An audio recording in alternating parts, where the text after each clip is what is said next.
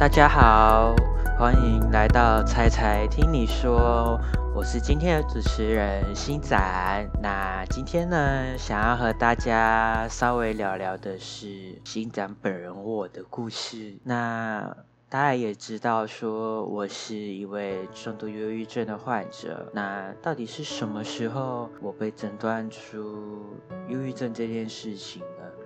应该是在民国一百零六年末的时候开始被诊断为忧郁症，但是状况其实呃没有到很好，对，而且是逐渐慢慢的越来越差。到一零七年的时候开始被要求住院，那住院两个星期后就提出说我想要休学。那休学半年之后呢，那就是回来继续上课。那在这里想跟大家说。呃，新长博本人其实是马来西亚人，我是来台湾求学、来台湾念书的。那一零八年住院，大概第五次的时候，就变成了重度忧郁症。也在这次的事件下，我领取了重大伤病卡。这张卡对我来说，好像就是一种标签嘛，对。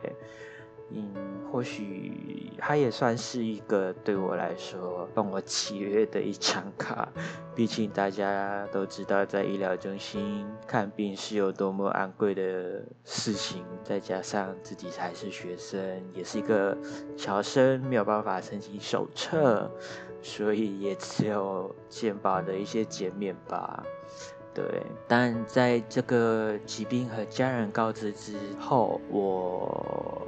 和他们沉默了许久。哥哥知道这件事情，第一件事他做的事就是从马来西亚坐连夜的飞机飞到台湾，飞到桃园，然后再连夜的坐客运从台北下到高雄来陪伴我。那早晨的时候，哥哥来到学校，第一件看到我的时候。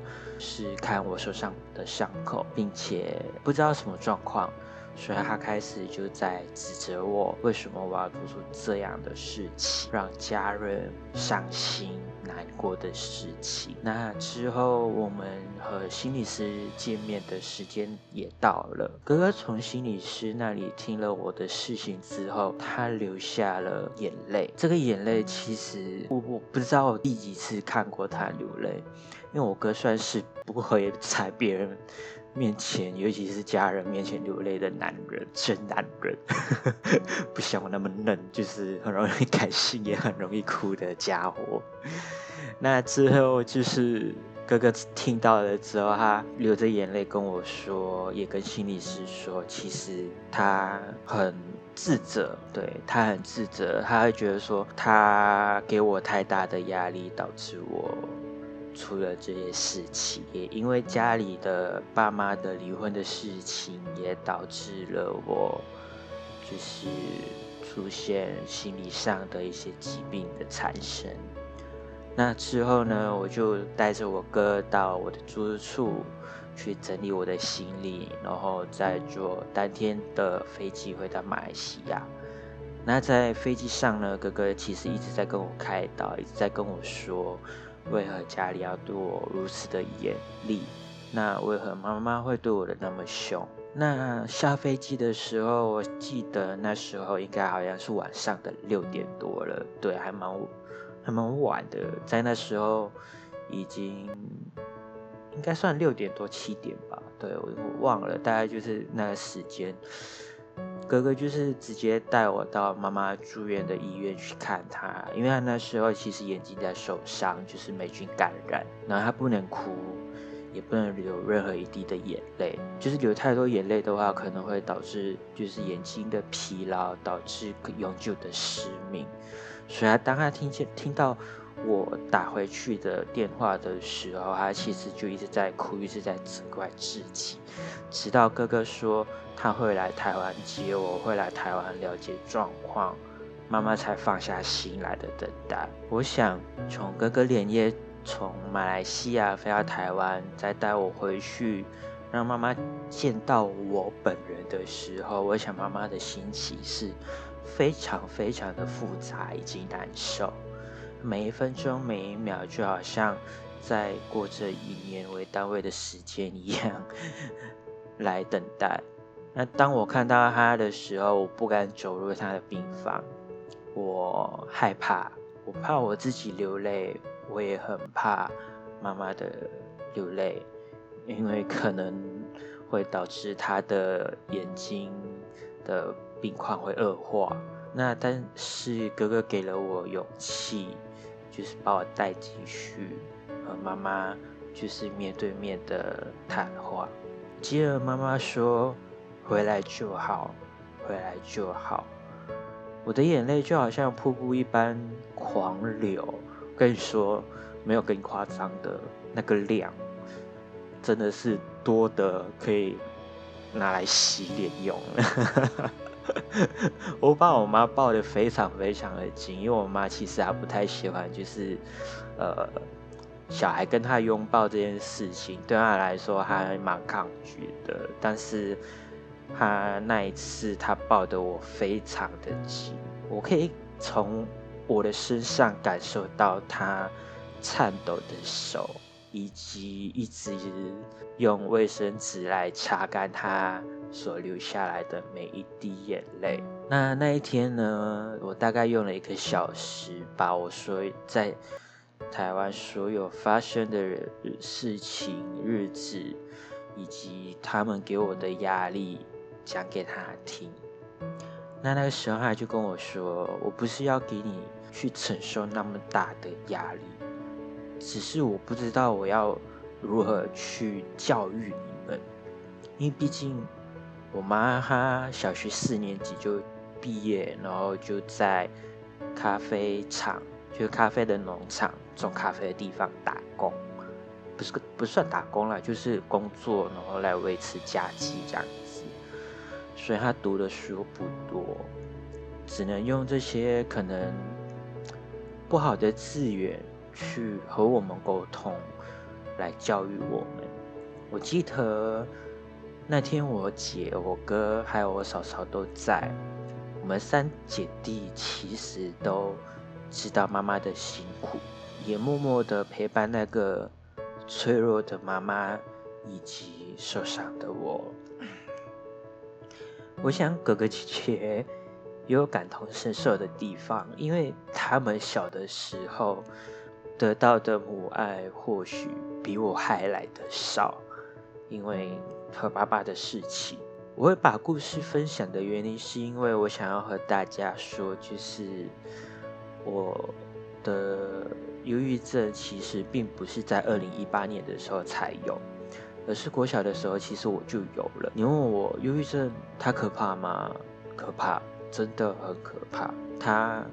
可怕到可以夺走一个人的性命，但是它也可以不可怕，因因为它其实就是一个，就好像呃我们常听说的高血压的那种感觉一样，就是吃个药其实就可以还稍微缓解一下，但是要还是应还是要以往后就是未来的一些呃。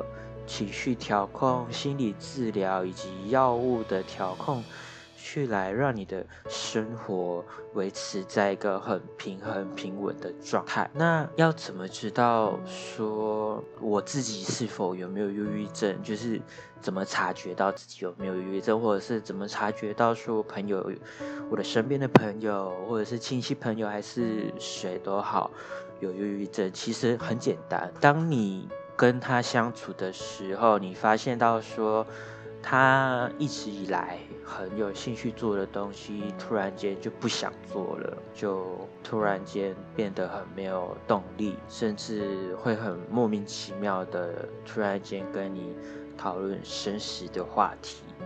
那这时候其实你就要多多的注意，就是要多多的陪伴。那如果你觉得心有余力不足的时候，你可以跟老师说，或者是跟呃自己的家人说，或者是寻求一些专业的知识，或者是可能去找辅导老师，你可以问他，老师，我遇到这样的问题，我该要怎么去处理？这样，那有一件事情。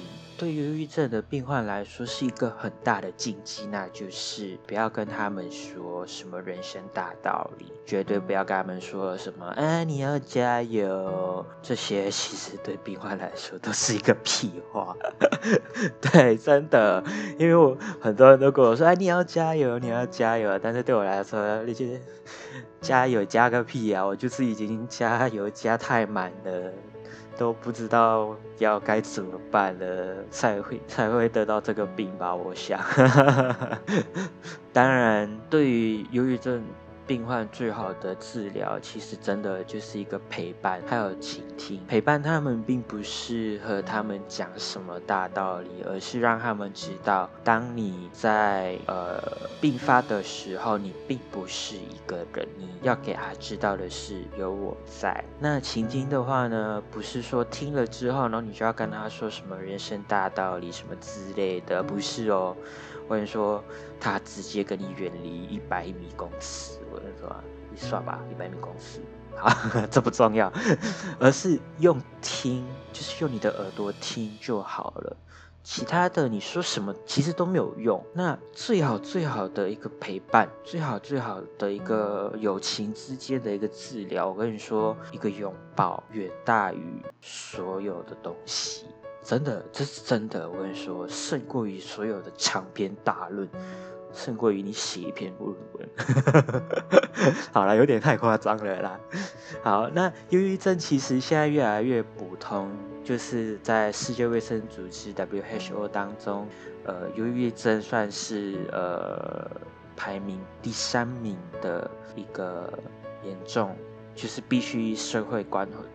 的一个课题，它比乳癌、肺癌、大肠癌等等这些病症来说，它算是一个蛮非常要关注的。尤其是学生的时候，家长其实要多了解自己的小孩和关心他们。可能就是家长有时候没有办法嘛，但是当你知道说自己小孩有面对这样的问题的时候，其实可以试试的，呃，自己也去找专业人士来去陪伴，这样就是专业人士去，呃，了解到说我该怎么去，我该怎么去帮助我的小孩。对，那忧郁症，我可以说它不可怕，因为它可以很快的，就是被治愈，它是有被治愈的可能性。那我可以说，它是一件很非常可怕。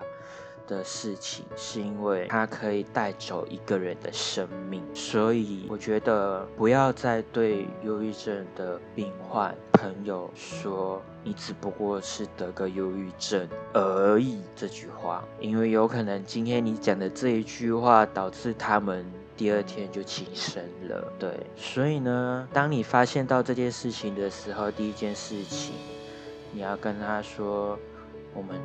去找辅导老师好吗？需要我陪你吗？你需要什么帮助吗？对，或许可能你也不用跟他说这些，或许你就直接跟他说有我在。你想找人说话的时候，你都可以来找我，对，就可以这样子跟他了解一下这样子的状况。或者是你可以问他，需要我陪你去看身心科吗？就是一起一起陪他去看呃医生这样子，就是陪他去做呃一些事情，而不是去逼他哦。你逼他的话还是一样，他会离你不知道好几百公里哦。好啦，其实忧郁症也很可怕，也很不可怕，也有很多地方可以去探讨的。那才才跟你说这个频道其实。的目标是要让大家就是更了解，就是精神疾病的过一个了解的过程，让大家可以有一个正确的观念，去知道说我们要怎么去对待，我们要怎么去看待，我们要怎么去陪伴。那下一集的话呢，我想我会跟大家说，忧郁症有分哪几种，以及。忧郁症和忧郁有什么样的分别呢？那大家敬请期待喽。